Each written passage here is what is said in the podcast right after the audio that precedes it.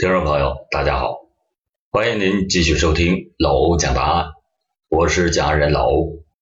今天给大家讲一个犯罪团伙在短短十天内假借找人，疯狂的入室抢劫、强奸的答案。一九九七年的石家庄市，虽然还只是八月，但是傍晚略带点凉意的清风，已经让人依稀的感觉到了秋天临近的气息。河北省石家庄市南长街有一家装潢普通的洁雅发廊，老板名字叫左占富，是一个双腿如麻杆一般粗细的残疾男人。这是因为他自小患上了小儿麻痹症留下的印记。如果不是后来东窗事发，人们怎么也不会把这起跨越豫鄂的入室抢劫强奸案和他联系起来。然而，事实毕竟是事实，在这横跨两省的系列的入室抢劫强奸案中，左占富这个生理有着缺陷的男人，不仅仅是团伙中的骨干，而且充当了军师的角色。当年三十五岁的左占富是一个有着不寻常经历的人，他出生在河北省唐山市丰润县左家坞镇。一个普通的农民家庭，他们家中一共是兄弟姐妹四人，他是排行老四。老天的不公使他不能像正常人一样行走，使他从小就养成了一种偏执的性格，和家里的人也是格格不入，但是却常常和一些坏孩子混在一起。他十岁的时候，父亲在一起意外事故中死亡了，几年以后。母亲又改嫁到外地，他便成了一匹脱缰的野马，成天的在外面偷鸡摸狗。十六岁那年，他和哥哥姐姐不辞而别，和一伙比他大了很多的所谓的兄弟南下去闯江湖了。他对外人说是做生意，实际上就是几个人串通好了做聋子。什么是做聋子？就是诈骗，诈骗一些南方打工仔的钱财。凭着自己的精明，左占富在同伙中渐渐地站住了脚，腰包呢也渐渐地鼓了起来。于是他的胃口也就是越来越大，再也不是当初只求混口饭吃的穷小子了。要想富当大户，看到有些人办公司、开酒店富了起来，他呢眼睛也热了，也想跃跃欲试。一九八四年。这个左占富就回到了丰润，像模像样的在县城里注册了一家叫做丰润城北贸易货站，拿出了在南方学到的看家本领，倒腾起钢材的生意。到了第二年，他就因为私刻部队公章、伪造提货单、骗取货物而被告发，结果被判了刑。到了一九九二年，他假释出狱后不久。又因为涉嫌盗窃被公安机关收审，只是因为他嘴巴紧，才由同伙当了替罪羊。有了前两次的教训，左占富理应是好好反省，然而他却更加强烈的渴望着金钱。用他的话来说，要把失去的都给补回来。精神的长堤一旦要是决口，贪婪的浊流便席卷而来。在这种思想的驱动下，他幻想着发财，甚至动起了做大案、劫取横财的念头。再去骗，他心有余悸。何况现在的人也是越来越不好骗了。去偷呢，现在家家户户都有防盗门，他觉得还是抢这来的便当。但是考虑到自己身残力微，他急需要找到一个得力的帮手。机会。很快就来了。就在这一天，在石家庄永安街开发廊的金永哲来找左占富，说他相好的女友已经身怀有孕，他娘家人催促金永哲拿出钱来在国庆节完婚。可是他现在自己是身无分文，于是就找到左占富，准备借笔钱应急。金永哲的要求自然是遭到了左占富的婉言谢绝。这个金永哲比左占富还小十岁，是吉林省永吉县人。从小他就无父无母，常年的流浪在外。一九九零年，因为他和同父异母的哥哥金明哲合伙盗窃彩电，被判了三年的有期徒刑。当时和左占富一起在冀东监狱服刑，他们是狱友。出狱的时候，还是左占富接的他。金永哲在河北没有亲戚，是左占富通过他的关系，在丰润左家乌镇。帮他落下户口。一九九二年，两个人就因为合伙偷窃录像机被公安机关收审，这可谓是患难之交。金永哲年轻力盛，又是挤进宫，干起事来从来是不计后果。况且呢，他也没有上过学，头脑简单，对左战富是言听计从。他的到来，无疑是左战富苦苦期盼的。看着金永哲一副沮丧的样子，左占富不禁是心中暗喜。他还假装着十分关心的样子，试探性的拍了拍金永哲的肩膀，说：“兄弟，你要是真的筹钱的话，哥哥倒是有一条很快弄到钱的路子，不知道兄弟你有没有这个胆子？”听说能搞到钱，金永哲顿时就来了精神。这好不容易找了个老婆，说什么也不能让女方娘家人看不起自己。只要是能搞到钱结婚，再大的风险他都敢冒。于是金永哲就说：“只要是能够尽快搞到钱，干什么我都不害怕。”金永哲的爽快，这使左占富十分满意，连说啊：“金永哲讲义气，够朋友。”下面他就该切入正题了。他警觉地看了一下四周。确信没有外人，就把金永哲领进了发廊的按摩室，说：“兄弟爽快，哥就不跟你拐弯抹角了。”左战富还一副挺哥们的样子，他接着说：“路，其实啊，哥早已经替你想好了。你看没看过？你看过电视里边抢钱的镜头吗？咱们就跟他们学，到南方去捞一把。哥在南方待过一阵子，对那里了解，他们有钱。”那里的女人长得俊，胆子小，好弄。你要是听我的话，保证你不出一个月，马上就发大财。平日里总是干一些小偷小摸的金永哲，原以为左占富是要他去偷，答应的，所以就很干脆。这一听说要抢，不免有些怯懦的说：“可是我们没有枪，怎么抢啊？万一别人不从，那可咋办？”左占富就给他打气说：“要枪干什么？”用脑子，咱们先去弄套警服，乔装成公安民警入室去偷去抢。如果来人了，就说是公安局来抓小偷的。如果对方家里有男人或者是人多，咱就不干。如果只有女人，嘿嘿，那咱们就是财色双收了。这个左占富十几岁就在外面闯荡江湖，他的老谋深算在黑道中还小有名气，人称活电脑。这一点在监狱中，金永哲早就有所闻。他对左战富的高招，自然也是赞叹不已。他也没多加思索，就和左战富站到了一起。他仿佛就看见了大把大把的钞票正向自己飞过来。这一次，左战富吸取了以往经验不足的教训。为了使计划更加的周密，他们两个人还专程在金明哲的。朝鲜风味小吃店密谋了两个下午，郑重其事的制定了河南、湖北、湖南、江西、浙江的行动路线，人均现金一万元以上的作案目标以及作案的手段。一切都准备就绪以后，左战富还感觉到有点势单力薄，又鼓动金明哲让他也一同前往。金明哲开始还有点犹豫。但是经不住左战富几天就会搞到不少钱，比你开小吃店强多了的诱惑，心想那就搞一回，干完就洗手。他把牙一咬，也就入了伙。金钱就这样把三个财迷心窍的歹徒紧紧的绑在了一起。九月一日的晚上七点，他们踌躇满志的踏上了南下的列车。临上车之前。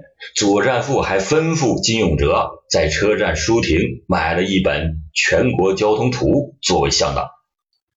从此，这伙乌合之众就踏上了一条万劫不复的罪恶之路。到了九月二日，列车在河南信阳站停住。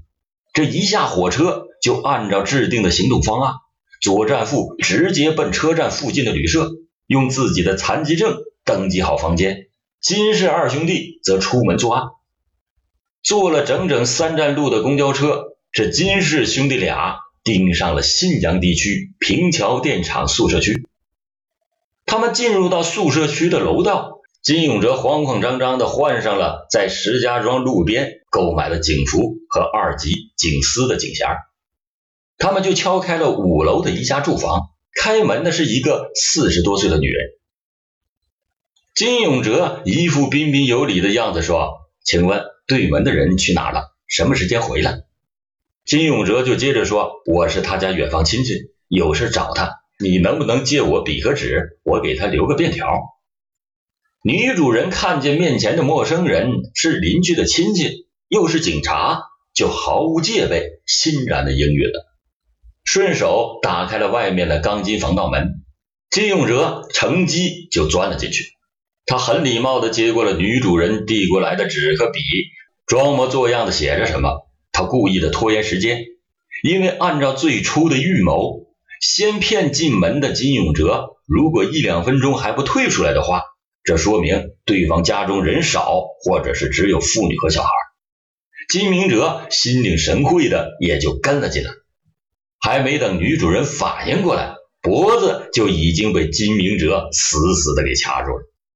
不许叫！我们只要钱，不要你的命！赶快把家中的钱和金器全都拿出来，否则连命我们也要！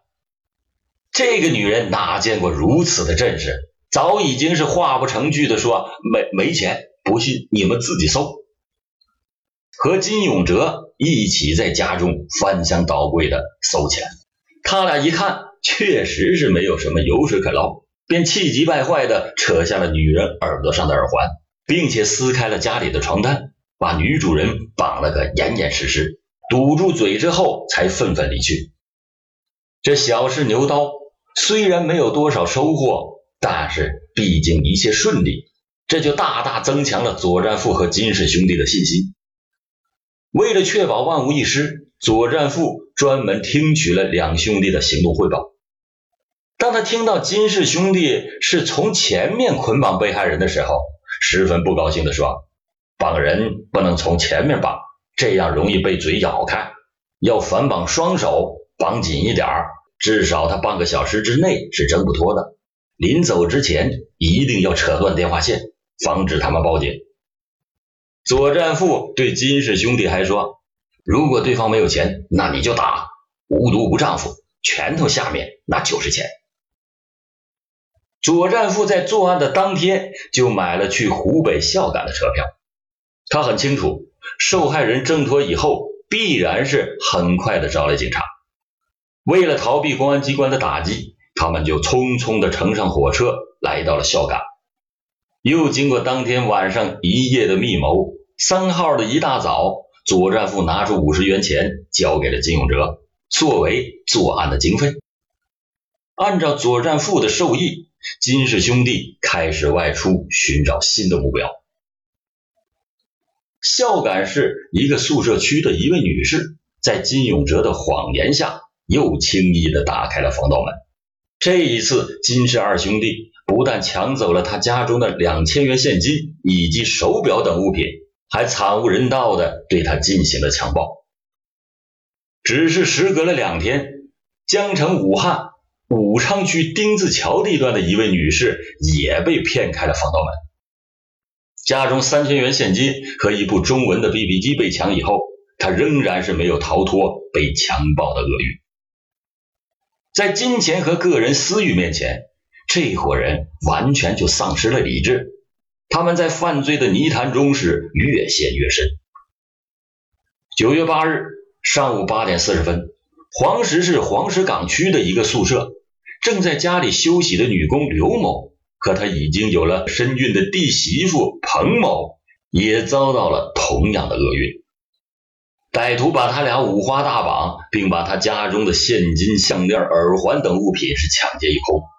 正要对这两名妇女实施强暴的时候，刘某的婆婆背着她十个月的小孙子回家。这突然而至的敲门声使这伙歹徒惊恐万分。当听到是一位老人的声音以后，这金氏二兄弟随即就镇静下来。金永哲装作若无其事的样子，让老婆婆进到屋里来。老人抱着孙子，这刚迈进门，两个歹徒就把他和十个月的孙子一起掀倒在地，并且用布条把祖孙两个捆绑在一起。这样似乎还不解恨，不知道是祖孙俩突然的出现冲了他们的好事，还是使他们延长了作案时间。临走的时候。金永哲还在刘某的儿子屁股上狠狠地划了一刀。九日的上午八点四十五分，恶魔再一次潜入鄂州市鄂城区一个公司的职工肖某和他四岁的女儿在家中被骗开防盗门以后，又遭到了歹徒的捆绑殴打，并且抢走了一千二百元现金和金项链耳环。正当歹徒准备对肖某实施强奸的时候，肖某为了避免受欺辱，便灵机一动地说：“我有性病，现在正接受治疗。不信，你看，药在床头柜上。”两个歹徒看见在柜上确实是放了几瓶药，便打消了强暴的念头。但他们觉得这样走也似乎太便宜了他，于是就拳打脚踢，只打的肖某当时就昏死过去。之后，这俩歹徒还用几床棉被压在了捆住手脚的肖某身上，然后才转身离去。一个小时以后，当肖某苏醒过来，他用尽余力挣扎着掀开被子，滚下床以后，沿着客厅楼梯间一直是滚到了五楼。楼下的邻居听到他微弱的呼救声以后，向幺幺零报警，并且把他送往医院进行治疗。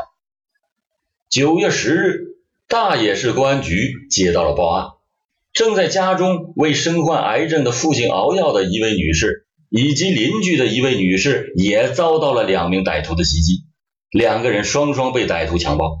临走的时候，歹徒不顾受害人的苦苦哀求，还抢走了左邻右舍给陈父治病的四千元人民币。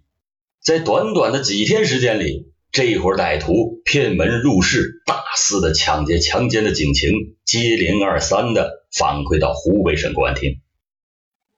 省公安厅的刑警总队闻风而动，大案处的处长王旭清亲自挂帅，调动精兵强将，立即的介入到此案的侦破工作。此时祸水已经南移，在咸宁市永安西大街一户居民家里。两名恶徒再一次用同样的手段骗开房门，这家的女士是竭力的反抗，最终被歹徒打得鼻青脸肿的绑在了床头。家中的金手链、金项链、耳环，还有将近两千元的现金被洗劫一空。省公安厅的刑警总队一份紧急的协查通报。此时已经是十万火急的发往了全省以及河南、河北、江西、安徽等公安厅刑警总队。协查通报综合了各地缜密的调查反映的情况，对作恶的歹徒的相貌特征、活动规律，还有作案的特点做了一个框定，认为这系列的入室抢劫强奸案是两个人作案，其中一个身着警服的歹徒。年龄大概在二十五岁，身高一米七二，塌鼻梁，留着小平头，脸色黑红，操着北方的口音。另一个歹徒年龄大概在二十八岁左右，身高一米七四，大眼睛，高鼻梁，体型偏瘦，也是北方口音。作案的时候，上身穿黑底小白格的长袖衬衣，左手的手背靠近虎口的地方刺有一个忍字，忍字的周围有半圆形的花纹。作案的时候都是在晚上八点到十点这个期间，选择单位宿舍有女性在家时作案，以借纸笔留言找人问路为名骗门入室，然后用力撕开床单，把受害人捆绑实施抢劫强奸。紧急协查通报，在九月十一日的晚上十点三十分送到了咸宁地区公安处刑警支队。分管刑警的副处长金兴明感到了这个案情非常的重大，随即就向处长陈锦文做了汇报。鉴于上午在咸宁市永安西大街发生的类似抢劫案，从作案的手段和活动的规律上来看，在咸宁作案的歹徒极有可能是省厅通缉的元凶，而且歹徒很有可能还在咸宁地区境内。陈处长心急火燎地赶到了地区公安处指挥中心，经过缜密的布置和果断的决断。就在当天晚上十点五十九分，一份紧急的通报被传往了各县市。通报中明确要求各地的公安机关迅速的组织警力，做好五个方面的工作：一就是连夜的组织对城关地区的旅店、宾馆、酒店、歌舞厅等公共娱乐场所和客体的出租私房进行统一的清查；二就是在辖区内各个交通要道、检查站设卡堵截。盘查一切可疑人员。三是加强城区的巡逻，认真的控制主要街道、主要的路口，同时做好防范工作，防止歹徒再次进行作案。四是严格控制销赃的渠道。最后一个是幺幺零指挥中心二十四小时戒备，一旦接到警讯，迅速的赶赴现场。经过进一步的分析以后，警方认为。这歹徒在咸宁市作案以后，可能沿着三条路线进行逃匿，一个就是幺零七国道，二是幺零六国道，三是长江水路。为此，这两位处长又分别的给各个地区下达命令，要把住关卡，全面的清查，绝对不能让歹徒逃出恶难。一时间，警灯闪烁，警笛长鸣，八百多名公安民警迅速的出动。撒下了追击恶徒的一张法网。此时的左占富和金氏二兄弟已经到达了湖北的南大门，并且很快的选好了紧挨着京广铁路线的市公路管理局招待所住了下来。这些天在湖北境内战果颇丰，估计公安机关会有所察觉。他们准备第二天在蒲圻做完案以后，马上挥师南下，进军湖南。当天晚上，左占富还久久地对着交通图琢磨了好半天。时间的指针指向了一九九七年的九月十二日凌晨一点，喧闹了一天的蒲圻市淳川城区渐渐恢复了午夜的宁静。紧挨着南北运输大动脉京广线的蒲圻市公路管理局招待所，霓虹闪烁，在子夜略带着凉意的秋风中，显得是格外醒目。身穿着便装的市局刑警大队和鲫鱼桥派出所的民警，一共六个人组成的清查小组，鱼贯的走进了招待所。按照市局的指示，他们以派出所正常查业为名，对歹徒可能藏身之处进行清查。根据当班的服务员反映，这个招待所二零七房间白天住进了三个操着北方口音的外地人。由一个身材矮小、拄着双拐的残疾人登记住宿，另外两个人一直都没见着。从表面上看，这个小个子残疾人无论如何也不可能与六起的抢劫案发生联系。但是，对工作高度负责的公安民警绝对不会放弃任何一个疑点。这两个未曾谋面的北方人本身就是疑点，因为时间太晚。房间里的客人们基本都进入到了梦乡。二零七房门前出奇的静，从里面传出的鼾声听的是清清楚楚。民警马四海稳了稳情绪，镇静的敲响了房门。过了好大一会儿，灯亮了，房门被打开。开门的是一个拄着双拐的黑瘦男人，身高还不到一米六。套着短裤，两条腿就像枯萎的干树枝一样左右的摆动着，一副睡意朦胧的样子。民警就问：“你们是哪里来的？”回答说是河北来的。那你们来干什么？开门人回答说到普吉做建材生意。这个残疾人是对答如流，一副若无其事的样子。然而马四海并没有放松警惕，他探头向房间里扫了一眼，一个留着小平头的脑袋映入了眼帘。马四海心头一喜，为了确保万无一失，他假装是例行公事的样子，和同伴们一起进入房间检查证件。他鼻梁左手有一个忍字，床头柜上还放着警服，黑底小白格的长袖衬衣。嘿，世界上哪有这么巧的事儿？马四海不仅是心中有了谱，他不动声色地向同伴们使了个眼色。这说时迟，那时快，六个民警一齐动手，把毫无准备的东北虎狠狠地压在了身下。经过搜查房间，很快的就发现了现金、金手链、手表、收音机等物品。这中国有句俗话：“玩火者必焚。”左战富、金永哲、金明哲三个人。为了钱财和满足一时的欲望，不惜是铤而走险，以身试法，最终落入到了法网。等待他们的将是法律的严惩。今天老欧给大家讲的这起案子的目的，就是让大家警惕防盗门外陌生的敲门声，一定要从思想上设立防线，不断的增强防患意识。不是你家安装有防盗门，那就高枕无忧了。千万记住，警惕。陌生人的敲门。好了，感谢您今天收听老欧讲答案。老欧讲答案，警示迷途者，惊醒梦中人。